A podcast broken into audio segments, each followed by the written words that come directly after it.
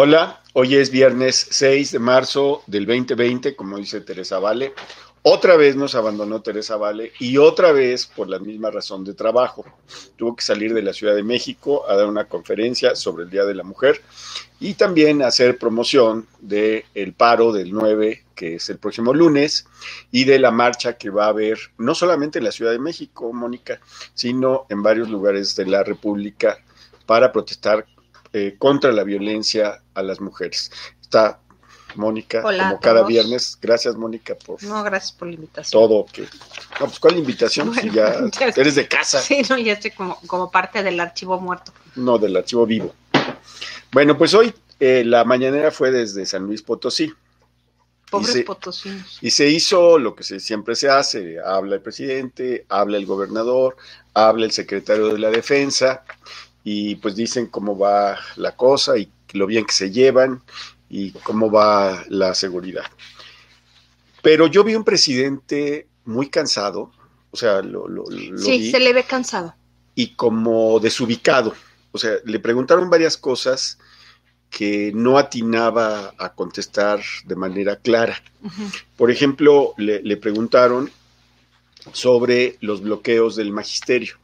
En varios lugares de la República hay bloqueos a las vías del, tren. Otra vez, ya, ya es. tanto del CENTE como de la CENTE. Sí, tanto del CENTE como de la CENTE. Le preguntaron que, cuál era la causa y el presidente como que no supo. Y entonces empezó a divagar de estas cosas que hace. Que si respeta a unos, que si respeta Y al final dice lo mismo, al final dice que se lleva muy bien con el magisterio, que ya se murió la reforma educativa, que la relación con los maestros es maravillosa, y dijo que eh, no ha habido paros de los maestros desde que él tomó el, poder. Cuando oí eso, me quedé así, a ver, piénsalo, no ha habido paros desde que él tomó el poder, por favor, es una mentira, una mentira flagrante. O sea, ¿cómo es posible que lo diga? Fácil, lo dice. O sea, pero lo dice con una caradura. Sí terrible porque sabemos que es mentira. Sí, ahora, eh, eh, el, en Michoacán, ¿se acuerdan del paro aquel como un mes que... Eh, ya estaban en las vías del tren. Sí, que costó millones y millones de pesos. Estas también están costando millones de pesos. Ya la gente que tiene cargamento, las empresas están pidiendo al, gobierno federal, a los gobiernos estatales que, que actúen, que intervengan con sus buenos oficios para que se resuelva. El presidente ah, finalmente dijo que los paros se deben a conflictos internos del sindicato. En algunos casos sí, pero en otros casos no. Cierto. Eso es cierto, pero en algunos casos no. En algunos casos están pidiendo que automáticamente se les den plazas. Eso, eso lo, lo garantizó López Obrador. Entonces, eh, otra vez estamos en eso, pero más, más allá del asunto, vi un presidente sin respuestas, en todo, en todo. Sí, lo, lo, lo que dijo hoy día fue como un seguir en un discurso porque es parte de la inercia.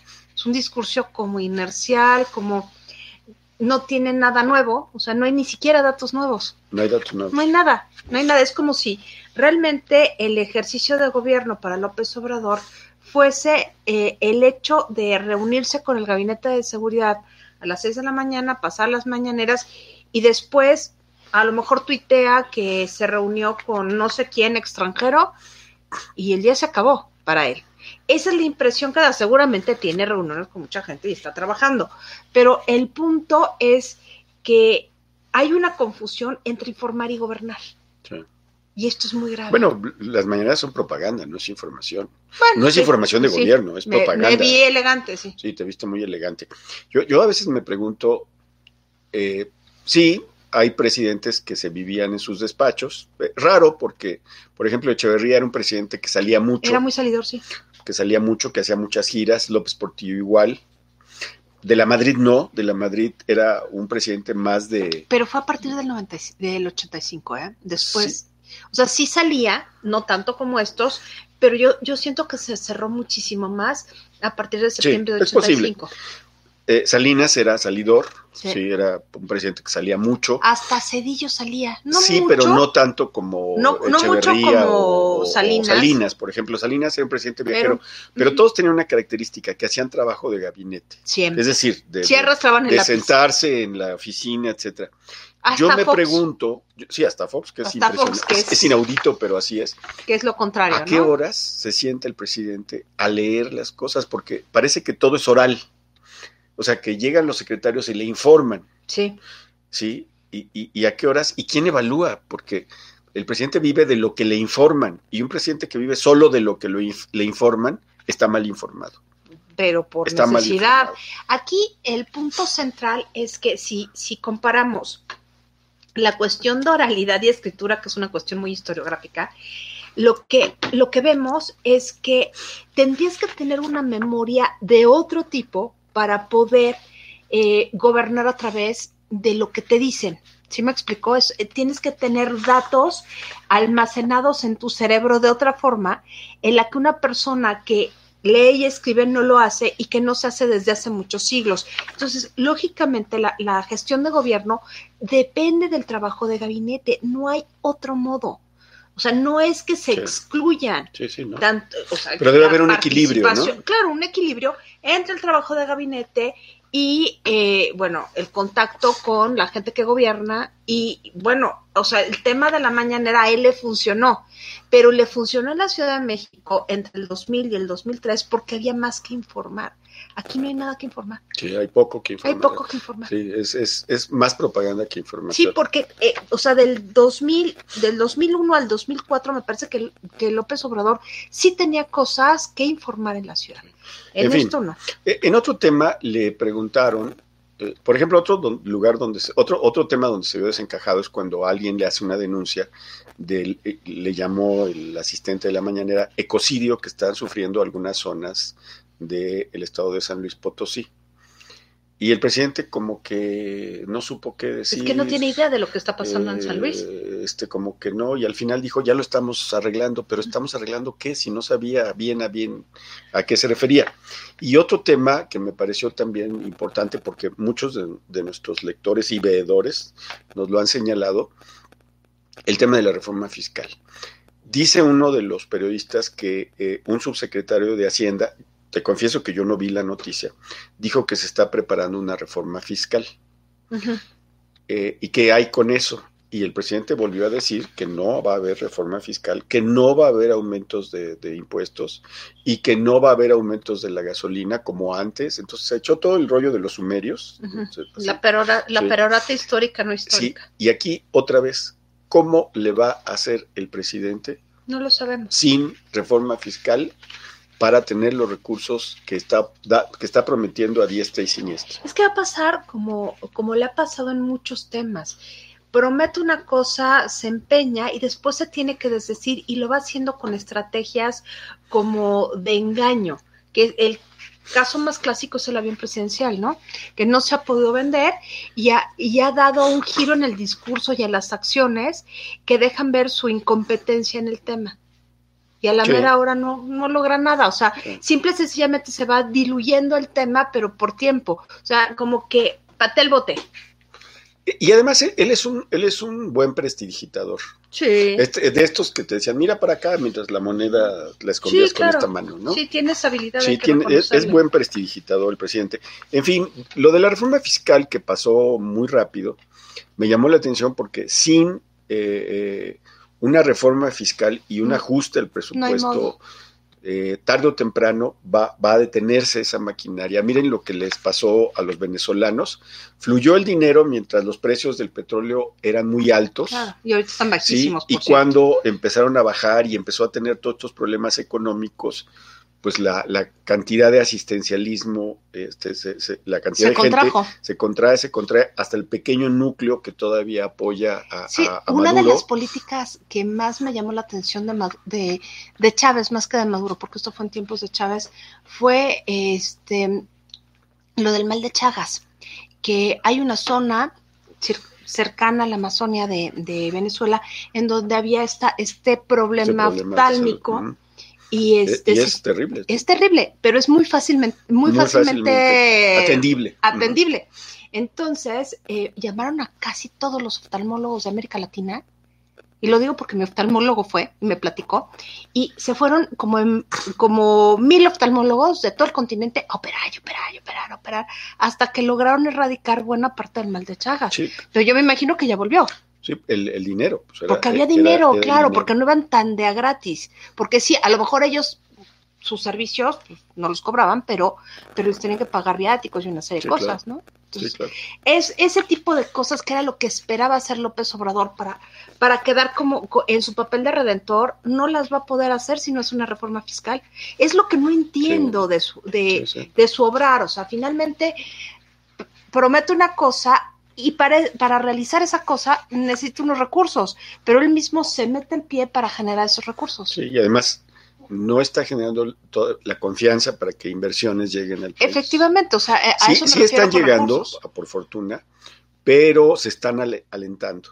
Alentando no en el sentido de, de- de promover, sino eh, en el sentido de, de hacerlas más lentas. Mira, yo los veo como homeopáticos, o sea, llegan de manera homeopática, así de poquito y, y, y como probando a ver si funciona y como de alguna manera con cierta restricción porque no hay seguridades. Entonces, invierto poquito porque no quiero perder mucho. Voy a ver cómo funciona y si no me gusta, me voy. Sí, un- Es una, de lo la- que está pasando. una de las cosas curiosas es de las inversiones que, ha cre- que han crecido bien, eh, eh, según los datos, han crecido las inversiones de cosas, de productos dirigidos a las clases más bajas. Sí, pero no medias. po- porque eh, los empresarios, los más astutos, dicen, ahorita con tal cantidad de recursos que se está dando, hay que eh, empezar a ofrecerle a, a este, Bienes y este servicios al sector más sí, bajo. a este, a este, a este mercado que, que ahora tiene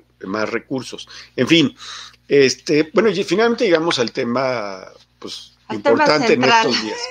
El presidente sigue diciendo que no se acordaba, sigue, eh, no, yo no entiendo por qué sigue diciendo esas cosas, que de veras no se acordaba que el 9 era el paro, o sea, Ya otra vez diga, vuelve, ¿no? vuelve a decirlo, Hay necesidad de y dice, decirlo. me han atacado por eso, pero en realidad no me acordaba. O sea, en fin. ¿Para qué le das vueltas al tema si no quieres que te estén criticando otra vez? O sea, no se entiende.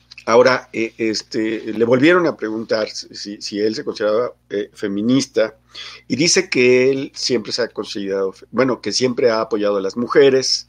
Él dijo que se considera humanista más que feminista, que siempre ha apoyado desde, desde hace 40 años, de que estaba en el PRI, eh, que ha apoyado a, a las mujeres y que ha tenido un gabinete paritario tanto en la Ciudad de México como ahora y que pues él respeta la marcha y respeta todo, eh, pero por lo que dice, sigue sin entender realmente que eh, está tratando una marcha y una manifestación y un paro como si fuera promovido por los por sus adversarios. Es la cuestión de, que siempre, que López Obrador siempre trae esta, esta cuestión conspiracionista en su contra. O sea, no puedo entender que los feminicidios son un fenómeno aparte que no tiene nada que ver con él en realidad.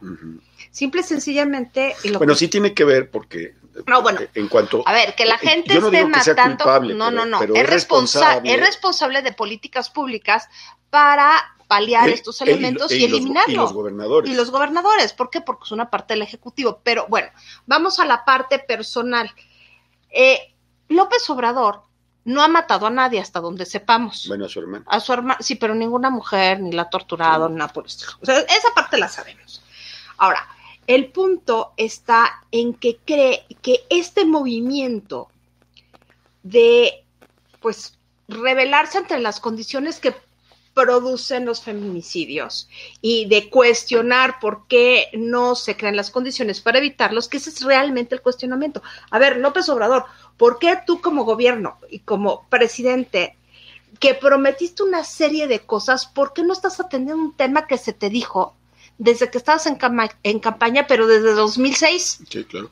Entonces, aquí el punto es que él cambia el discurso y se le hace muy fácil decir, es que yo estoy haciendo todo, no vemos que esté haciendo nada, pero además se da el lujo de decir que los que, los que van a protestar por la ineficiencia de sus políticas públicas están en su contra porque eh, el feminicidio además es producto de la corrupción Sí, y otra vez de la falta de distribución del ingreso, sí, sí. o sea, de la pobreza. O sea, no es posible, no es posible que quiera manejar este discurso ante toda una sociedad que no se lo está creyendo. Bueno, habrá gente que se lo cree, que son sus seguidores, pero digo, quien tiene tres acá, finalmente no se lo cree. Sí, Ahora, mucha gente está diciendo que por qué se hace tanto hincapié en los feminicidios si hay muchos más hombres asesinados. Eh, quien dice esto, pues tiene una óptica que no entiende las cosas. Eh, hoy hoy eh, eh, Alejandro Ope escribe un excelente texto en el Universal, se lo recomiendo. Mónica tiene a- a- algunos, a- algunos datos que, que dice, ¿por qué el asesinato de mujeres es diferente al asesinato de hombres. Voy a, de memoria, sintetizo, si me falta algo, pues dime. Sí, yo te digo. Primero, la mayor parte de los, de los asesinatos de hombres ocurrió en el contexto de eh, hechos eh, de violencia eh, de- ligados al, crimen, ¿sí? Ocurrió en las plazas públicas. Solo- solamente el 10% de, las, de los hombres asesinados fueron asesinados en su casa, ¿sí? En cambio, en el caso de las mujeres, fí- fíjense lo que, lo que voy a decir, de cada 10 mujeres asesinadas, cuatro fueron asesinadas por sus parejas, Es gravísimo. o sea, por sus, por sus novios, por sus esposos, por sus... eh, eh, Sus parejas. las, las parejas que tenía. O sea, cuatro de cada diez. Eh, la mayor parte de los asesinatos de mujeres ocurrieron, ocurrieron en sus casas. ¿sí? sí es cierto que hay eh, un porcentaje grande de mujeres que son asesinadas con armas de fuego, pero también que son asesinadas por ahorcamiento, o sea, la- la- las a, golpes. Es decir, son crímenes totalmente diferentes en general. No sé si me faltó a- Mira, algún dato. aquí hay un dato súper interesante. Primero, que eh, hay un estudio del INEGI que va de 1990 a 2017 sobre el caso de los feminicidios y los patrones. Es que en el caso de las mujeres, el 40% de los, de los asesinatos fueron cometidos por personas cercanas a las mujeres, independientemente que fueran su pareja o no. Este, otro punto interesante en el que hace énfasis eh, Alejandro Ope es que siempre hay un interés en López Obrador por minimizar la violencia de género, que es lo que hace diferente a los asesinatos de mujeres a los asesinatos de hombres. ¿Por qué? Porque finalmente, y esto, esto se me hace el, el punto central de, de este artículo. Sí. La diferencia está en la en que puede ser que sean menos las mujeres asesinadas que los hombres, es un hecho. Pero el punto central es la violencia con la que se comete. No es lo mismo matar de un balazo que ahorcar o asfixiar a alguien o violar a alguien antes de matarlo. Sí.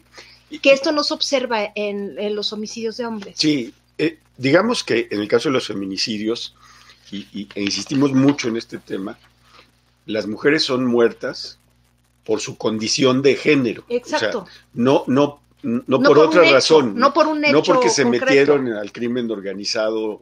Digo, las hay que las matan en ese contexto, pero la mayor parte de los feminicidios ocurren simplemente porque a sus parejas, a sus familiares, eh, eh, este, eh, no les gustó algo y, e injustificadamente las, las agrede. Ope habla también de toda la serie de otras agresiones, las, por ejemplo, las agresiones psicológicas, las agresiones verbales, las agresiones... eh, que eh, son eh, concomitantes a, a los feminicidios. Pero aquí hay un dato escalofriante, lo voy a leer de manera literal. De acuerdo con la más reciente encuesta nacional de la dinámica de las relaciones en los hogares, en DIRE 2016, 1.3 millones de mujeres sufrieron una agresión física en el ámbito familiar en los 12 meses previos al levantamiento de la encuesta, o sea, quiere decir 2015. Casi 600 mil recibieron patadas o golpes con el puño y más de 100 mil fueron atacadas con navaja, puñal o arma de fuego. Eso quiere decir que, que la violencia contra las mujeres adquiere tintes muy particulares que, que a mí me asustan más porque generalmente son cometidos dentro de los hogares. Sí. Ojo con, con esa encuesta. Lo que está diciendo la encuesta es que casi la mitad de las mujeres encuestadas recibieron una patada, un puñetazo o un intento con una navaja o cuchillo. Durante los dos Durante dos, el, el año anterior al levantamiento de la encuesta. Casi la mitad de las encuestadas. Es un porcentaje brutal. Sí, y el número de, a ver, es, eh, considérese igualmente la violencia sexual. De acuerdo con la encuesta nacional de victimización y percepción de la seguridad pública de 2019, se contabilizan al año 11 delitos sexuales cometidos a mujeres por cada delito sexual cometido a los hombres. O sea, la relación es de 1 a 11. Sí. Entonces, es, o sea, aquí vemos cómo, o sea, cómo es diferente Sí, sí. y por qué es diferente. Y, es- y estos temas el presidente no los aborda, parece no, No los verlos. aborda. O sea, está en el mismo nivel que el cardenal Sandoval y que esta chica, que yo le digo la pelos verdes, la Marx, Sí. que, que llegan a la conclusión que, uno, el cardenal Sandoval dice que las mujeres se aprovechan de las bondades del cristianismo para protestar porque este el cristianismo las emancipó. Es cierto, Sí. esa parte es real, históricamente real, pero estamos hablando del siglo III. Y por el otro lado, la Marx, que dice que pura vieja, este, un poco floja, está tomando esto como pretexto para no trabajar. Sí. O sea, en el fondo, el presidente se coloca en esa misma tesitura. Y es una lástima. Miren, eh, hubo un evento en el que las sec- secretarias de Estado y funcionarias eh, salieron a decir en una conferencia que el presidente era el presidente más feminista, era un feminista de, de pura cepa. Entonces, Bueno, en su caso, lo, feminista. Lo, lo, lo, lo llevó, lo, lo dirigió Olga Sánchez Cordero.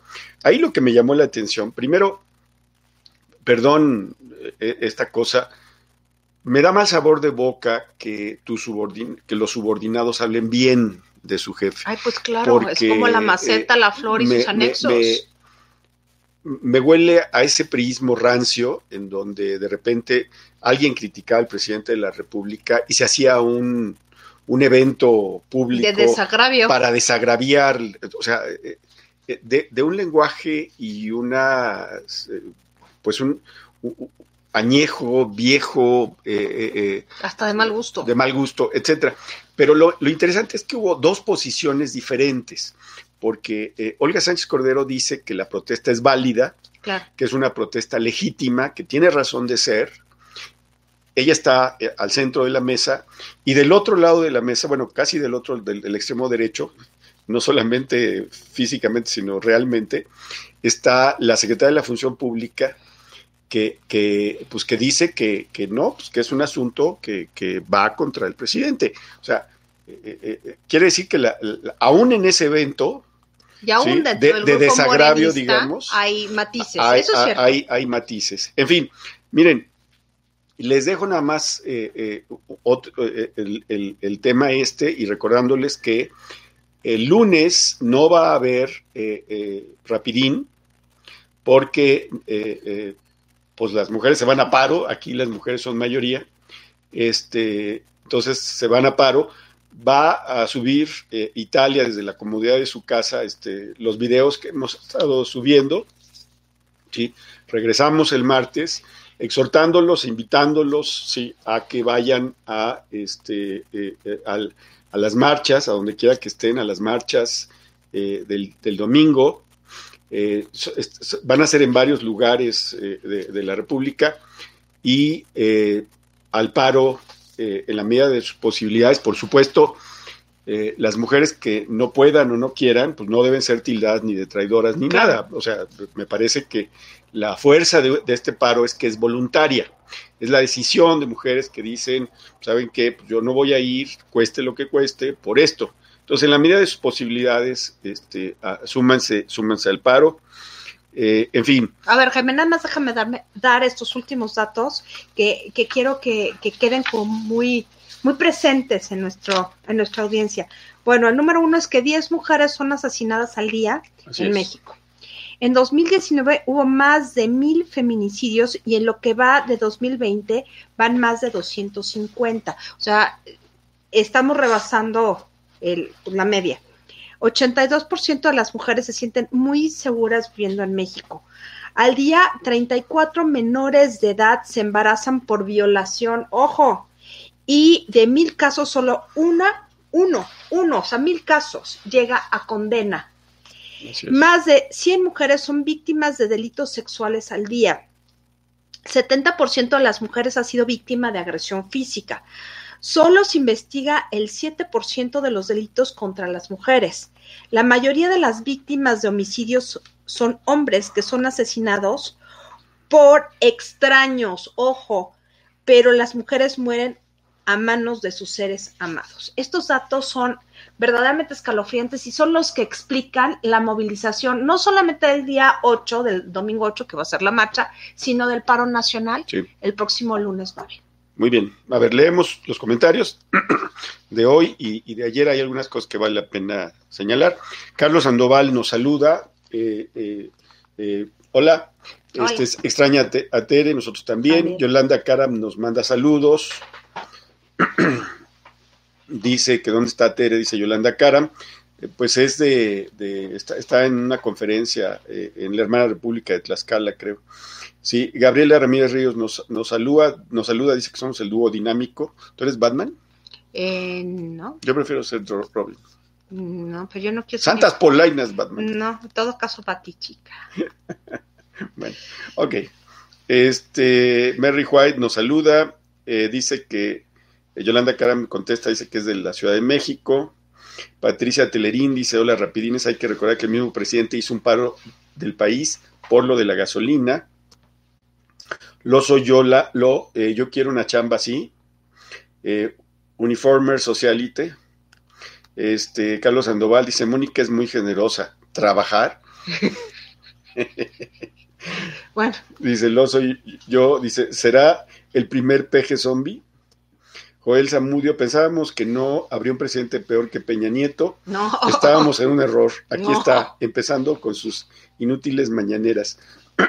lo soy yo, lo. ¿Qué dirá Cosío Villegas de este estilo corriente de gobernar? Sí, ¿verdad? Sí, el estilo corriente de gobernar, sí, es muy bonito. Más bien, estilo vulgar de gobernar. Sí, Carla Linares, jajaja, ja, ja, perdón.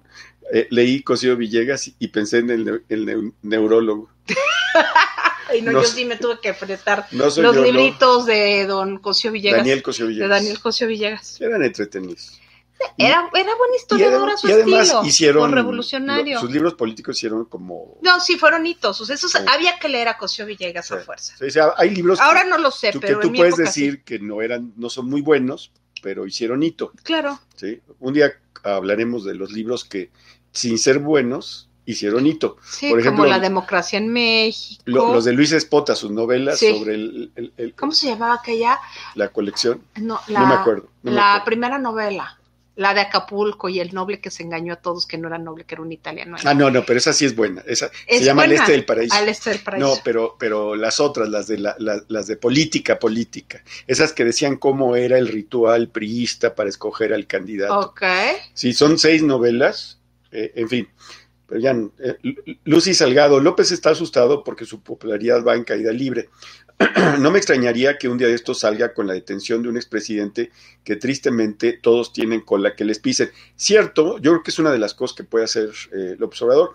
JC Pérez, buenas tardes, Moni, Jaime y todos por aquí. Carla Linares, a mí me da la impresión de que AMLO como que no le sabe, eh, sube bien el agua a la azotea. Fíjate que me estaban diciendo, ayer alguien, un médico comentó en mi Facebook que puede ser que tenga arteriosclerosis y que ya se estén viendo los estragos de, esta situación. Pues qué miedo. ¿eh? Pues la verdad sí. JC Pérez hace un comentario que me da, me, da risa. Dice, tanta garnacha ya le consumió sus dos neurones. Carla Linares, alguien por el, por el amor de Dios, que le haga un ultrasonido caro, carotideo. Pues sí, ¿eh? Hoy, hoy, hoy, lo vi y, a mí se me ocurrió que no estaría mal que le hiciera un estudio profundo. Sí. De salud, ¿eh? O sea, yo... Sí, fuera de WhatsApp sí, se ve como muy hinchado tipo cortisona. Yo, yo lo vi, lo vi hoy como que se le va la onda eh, eh, en algunos días, no siempre. No, sí. Entonces, eh, yo creo que depende de cómo ha descansado, ¿no? Puede ser, ojalá que nada más sea eso. Merry White dice, AMLO sí es culpable de los feminicidios, los otros presidentes también han creado las condiciones para que sigan y aumenten. Pues ahí está lo que dice Merrick y, y, tiene razón. Carmen Delgado, López no entiende que no entiende que este movimiento no es en su contra, es para que nos den seguridad a las mujeres. Sus políticas son las que han generado mayor delincuencia y no nos respeta a él. Lucy Salgado es, este, JC Pérez sí es contra él y su gobierno. Ahí, hay, ahí nos han señalado, incluso ayer nos decía este, Denis Poblano, que la marcha a favor de las mujeres y el paro ya es contra de AMLO, pero porque él lo ha... Pero ¿por qué lo provocó? Él lo provocó. Él lo provocó no porque originalmente fueran en contra de AMLO, sino era en contra de la violencia, pero pues, él con ese manejo tan astuto del tema. Y, bueno, sí, se han subido a, todo este movimiento gente que no eh, ha estado comprometida eh, históricamente eh, claro, eh, como contra la, violencia. Como la Iglesia Católica, pero aparentemente. A, mí lo que me importa es que no es el currículum de, los que se sumen, porque a mí lo que me importa es que se sumen. Claro. Es decir, que todos digan que la sociedad en no se vale violentar a las mujeres, no se vale acosarlas, no se vale matarlas, no se vale pagarles menos. Exacto. Bueno, este, Overton Eagle, el síndrome de Ubris, en combinación con su victimismo, ocupa toda la narrativa del presidente en su manera y contagia rápidamente a muchos miembros de Morena. Sí, es cierto, hay, un síndrome de Ubris. Y aquí el, problema está en hasta qué punto las, las condiciones estructurales del sistema están siendo condicionadas por una personalidad que tiene pues problemas con la realidad, ¿no? Bueno, Lucy, Lucy Salcedo dice, López es más listo de lo que aparenta, se hace el idiota a propósito. Carmen Delgado, Santa Mónica, ¿por qué Iñiguis insiste en dividir a la iglesia cuando nos han apoyado en este movimiento? Porque es, bueno, es, es lo peor que hay dentro de la iglesia católica. Es de lo peor. O sea, creo que hay gente muy valiosa, hay gente inmunda dentro de la iglesia, pero el más inmundo es Sandoval Iñiguez. Bueno. White, es diferente porque las mujeres las matan los que las aman. J.C. Pérez es un psicópata, que nos quede bien claro. Lucy Salcedo, pero no es nada tonto el señor, por eso está donde está. Carmen Delgado, Merrick tiene razón, ese amor que tiene es el justificante para hacerlo. J.C. Pérez llegó ahí no por voto, ojo, pacto en lo oscurito. Carla Linares, creo, yo no creo que, yo, creo que sí. yo creo que ganó legítimamente. Y le ayudaron mucho, pero le ayudaron mucho y todo, en todas las idioteces que hicieron. O sea, es el resultado de los malos gobiernos anteriores y mucha gente buscó y de la, esperanza Y de, la, esperanza, claro. o sea, mucha gente lo vio. Sí, dijo, mucha bueno, gente pues vamos a darle chance. Que votó por él, ahora me dice, pues es que fue un error, fue un error, etcétera. Sí, fue un error cósmico, pero bueno. Creo que lo importante de este movimiento es que quiere trascender cualquier gobierno. El primer paro del que yo sepa fue el de Islandia en 1975 y este trascendió varios años. Sí, en Islandia fue un par de mujeres en ese año. Lo sé, lo veo a López muy lambrosiano. Carmen Delgado, ayer simplemente López no le dio el lugar a la reportera que le indicó que la, que la agredieron y que la amenazaron de muerte. López, como siempre, solo se ríe en lugar de poner las cosas en su lugar. Y patea el bote, patea el bote de una manera muy cínica.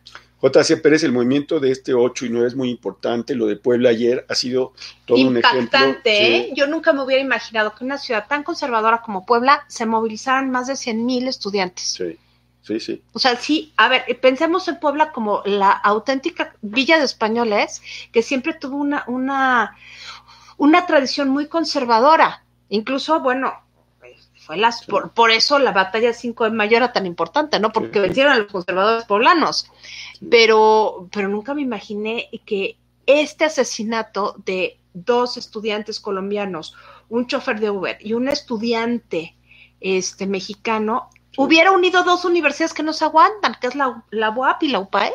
Sí, sí, sí, sí. Sí, fue lamentable eso. Y, y, lo que pasa es que la gente ya está diciendo, ya no le pasa a alguien que no sino conozco, alguien que yo conozco, sino le pasa a alguien al vecino, que está muy cercano a mi parentela, qué sé yo. Chelo López Llanes dice, los hombres son muertos por hombres y las mujeres también son muertas por hombres, no por mujeres. Mary White, a este país se le hace muy fácil vivir del trabajo de las mujeres y al mismo tiempo ignorarlas, y ya no. JC Pérez, lo que queremos es que pare la violencia, toda. JC Pérez, así es, lo de la reportera y la apatía del presidente ante el tema es muy deplorable. Carmen Delgado, por favor, el 9, nadie nos movemos, nada de nada, ni internet, ni face, ni Twitter, ni salir, ni nada. Valoremos este movimiento que nos hace más fuertes. Ya, no, ya nos tienen miedo. Eduardo, buenas tardes. Lo más interesante será el día después del movimiento. ¿Cómo cambiaremos los hombres? Mary White, ajá, en los últimos 18 siglos el cristianismo también le hizo miles de fregaderas a las mujeres. Bueno, a ver, ahí sí quiero poner las cosas en claro. Históricamente, si hay un cambio muy importante con el advenimiento del cristianismo que empareja la forma de ver a hombre y mujer como almas iguales. Hay un cambio bien importante que la historiografía de la protestante, obviamente, y la de, de la modernidad siempre ha tratado de obviar, porque siempre ha habido un discurso en contra de la Iglesia Católica. Y eso es una cuestión histórica, no es una cuestión revisionista lo que estoy diciendo. Ahí podríamos pelearnos eh, algún día, yo tengo ideas diferentes, pero bueno, Lucy Salgado, a las mujeres nos mata un familiar o conocido, además casi siempre hay tortura o violación antes de la muerte. por supuesto. Tal como dice Monis, JC Pérez, los hombres que no somos violentos tenemos que levantar la voz y decir también basta. También. Ya lo hemos hecho, pero ahora es el momento para reiterarlo. Sí, sí tiene razón, JC Pérez, estoy contigo totalmente. Carmen Delgado, López feminista, ja, ja, ja, ja, ja, Ese gabinete es solo de apariencia, ninguna de ellas refleja nada de valor hacia las mujeres. Pues son puros son títeres de, López. Mary White, gracias, necesitaba el permiso de Sánchez Cordero para manifestarme. Ok. JC Pérez, eh, como que es medio corrosiva la Mary. No se trata de que les tengan miedo a las mujeres, es exigir un derecho legítimo de las mujeres claro, no y es de una todos. cuestión de miedo, para sino eso de pagamos, respeto. para vivir en paz y seguros. Los hombres no podemos ir a esas marchas, obvio, pero estamos No, con sí, ustedes. Sí pueden Sí ir. pueden ir, Yo- claro. Yo, he ido a marchas de mujeres y bueno, pues Hay voy, contingentes voy a un lado o voy atrás de la marcha, pero, pero, pero sí, sí podemos ir.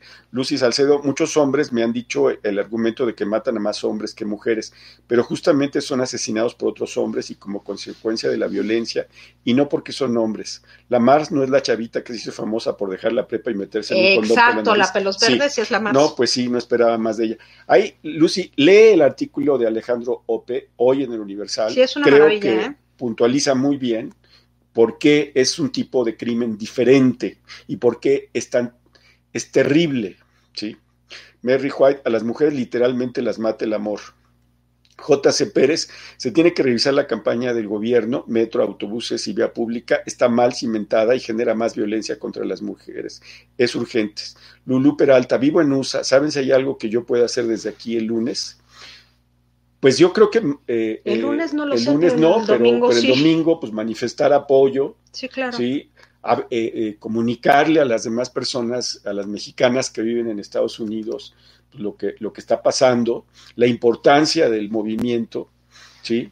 Mary White dice, qué horrible situación, Chelo López Yáñez. Jaja, la señora Heréndira se vio muy mal diciendo que era miembro del gabinete. Ay, sí. No sabrá hablar No, bueno. correctamente. No, Dal- bueno. Dalia eh, Delgado. Moni, ¿puedes subir o decir en dónde podemos bajar estos datos para ponerlo en mi pancarta para el domingo? ¿Cuál? Estos datos últimos. que Ah, acaba son, de- son de Alejandro Ope, están en el Universal. Nosotros los subimos a Twitter, a nuestros Twitter, Sí, los subimos y a, y a la página de sí Tere, pero ¿no? los datos de, que te dio Gabriela, Ah, estos datos que me dio, pues los, ¿de dónde son? ¿de dónde son, Gaby? Sí. Ok, lo va- van a subir lo- lo- los datos. Sí, que, Pero que son muy buenos vean los de. Guiller- los de Alejandro Ope. Lulú Peralta, casi el paraíso, despota, casi el paraíso. Casi el Es una de esas, sí. Mary White, gracias, Lulú. Sí, yo, yo me las leí todas, aunque Es casi el paraíso la, la de todo el sistema político, igual Ajá. que la muerte de Artemio Cruz. no, ese es de Carlos Fuentes. Ya lo sé, pero, pero son muy parecidas en ese sentido que revelan cómo es el sistema político. No, no. La No muerte de Artemio Cruz está aquí, Sí, casi pero el está acá. ya, o sea, la calidad literaria es distinta, o sea, en eso estoy de acuerdo contigo, pero sí Usted quiere puedes pelearse ver conmigo, los, vamos, las formas de Sí. relación y sociabilidad. Bueno, Mary White dice, ser malvado te hincha la cara, por eso hay que ser bueno por la belleza. JC Pérez, voy a compartir las imágenes y publicidad que lejos de disminuir la violencia contra la mujer, les diré por qué solo incrementa. Sí, sí, sería bueno porque yo no he visto la campaña y sí, y sí compártela. Lulú Peralta, en definitiva ya perdimos a AMLO, qué prepotencia. Pues JC Chávez, estuvo. saludos, de, eh, ¿dónde, ¿dónde está Tere? Bien por las mujeres porque hay mucho machismo aún en México y en las comunidades nunca se escucha los casos fuertes que hay. Tere está dando una conferencia, como ya dijimos, Rick Whispers, no es cosa de ser muertos por uno u otro género, los muertos son muertos por criminales, no son personas comunes. Eh, Carmen Delgado, a López le sale lo de Dorian Gray. Sí, pues, pero como al revés, porque se está volviendo viejito. Sí, pero al revés sí. A ver, eh, voy a leer los de ayer, los de ayer porque hay alguno que me llamó la atención y vale la pena leerlo. Denise Poblano, ya lo, ya lo comenté, dice que la marcha a favor de las mujeres y el paro, pues ya se volvió contra AMLO. Saludos desde Inglaterra, saludos. Saludos. Diego Vega, eh, eh, lo de querer darle el derecho de réplica al del parche hoy en la mañanera es una cosa de Ripley, apología de la idiotez presidencial. Alejandra Ayala, Aquí no hay sorpresas, solo sorprendidos. ¿Recuerdan cuando les decía corazoncito? Sí, pues hace muy poco. Sí. Ay, corazoncito. Y las agarraba besos hasta las chavitas. La misoginia de López es por muchos conocida desde que fue jefe de gobierno. La sacrificada de ayer fue Frida quien por cierto dice abiertamente ser seguidora de López, ¿a poco no sabía que además es un traidor?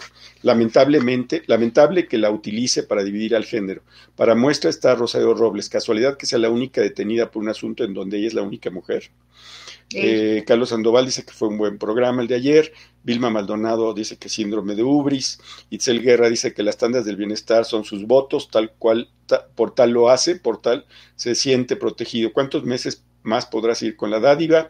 Eh, Cecilia Cinta dice, ¿cuándo sacamos este pejeneque? Ya, neta, aunque no les guste lo que yo diga. Melinda Flores Reyes, imperdible, rapidín, como siempre de alto nivel los comentarios de los tres. Eh, la periodista le pidió protección al presidente López, o yo escuché de más. No, sí le pidió. Y esto, y en un error, espero que la instancia correspondiente le brinde protección, Isabel. Ahora dice Alicia Ruiz, dice, este es el comentario que me, me interesaba mucho Dice, ¿por qué no cuentan lo que la periodista profesional le dijo al otro periodista y entran más a fondo? Este periodista, se refiere a Paul Velázquez, fue baleado, sobrevivió de milagro. ¿Por qué no cuentan eso? Este periodista debería tener protección, casi lo matan y ustedes piden protección para una que se burló de él. A ver, voy a explicar todo el contexto rápidamente porque ya nos hicieron señas obscenas. A ver, de que ya nos paremos esto. Ah, sí, Paul Velázquez hizo en abril del año pasado una denuncia diciendo que había pues, una serie de, cosas sucias, de corrupción, según recuerdo. Eh, él es de Sinaloa, ¿sí? Eh, el presidente le dijo pues, que tenía que cuidarse, etcétera, etcétera. Y en diciembre, en efecto, a Paul Velázquez lo balearon. Estuvo cerca de perder la vida, ¿sí? Eh, un balazo en la cabeza creo que tuvo. al final, afortunadamente, se salvó eh, hasta donde dice la prensa, él está bajo protección del sistema este de protección de periodistas, ¿sí? él está en ese, en ese sistema. Ahora, sí, en efecto, ¿qué le dijo Isabel a, Paul Velázquez? Le dijo básicamente que él se pone el parche cuando llega a las mañaneras. Y que sí tiene el ojo. Y que eh, parecía un falso pirata. Eh, más allá de si fue o no fue este, una burla, yo lo que me pregunto, si tú eres víctima de la violencia, ¿eso te da permiso para que incites a que a una mujer periodista le den un balazo? O a cualquier persona. O a cualquiera. ¿eh? Me parece que no. No, me no, porque tiene que, parar en Que no hay una carta blanca para decir, como yo fui ser víctima, no te da carta blanca para, para victimizar. A nadie más. Digo, ahí es donde tiene que parar una esa persona es la historia de Paul Velázquez, y esa es la historia de, de esto que a mí me parece que debe ser tomado en cuenta y que al señor Paul Velázquez no le deben dar chance de, regresar a las mañaneras, porque sí me parece que puede haber diferencias de opinión. Pero no agresiones de ese tipo. Pero no agresiones de ese tipo. Mónica, comentario final. Comentario final, bueno, pues, pues nos veremos la próxima semana, no el lunes. El martes. El martes. Y este, y pues vayan a la marcha quienes quieran. Acuérdense que nadie está obligado a lo imposible. Ok. Vayan a la marcha, hagan el paro en la medida de lo posible. Hasta luego. Ya te viene el martes.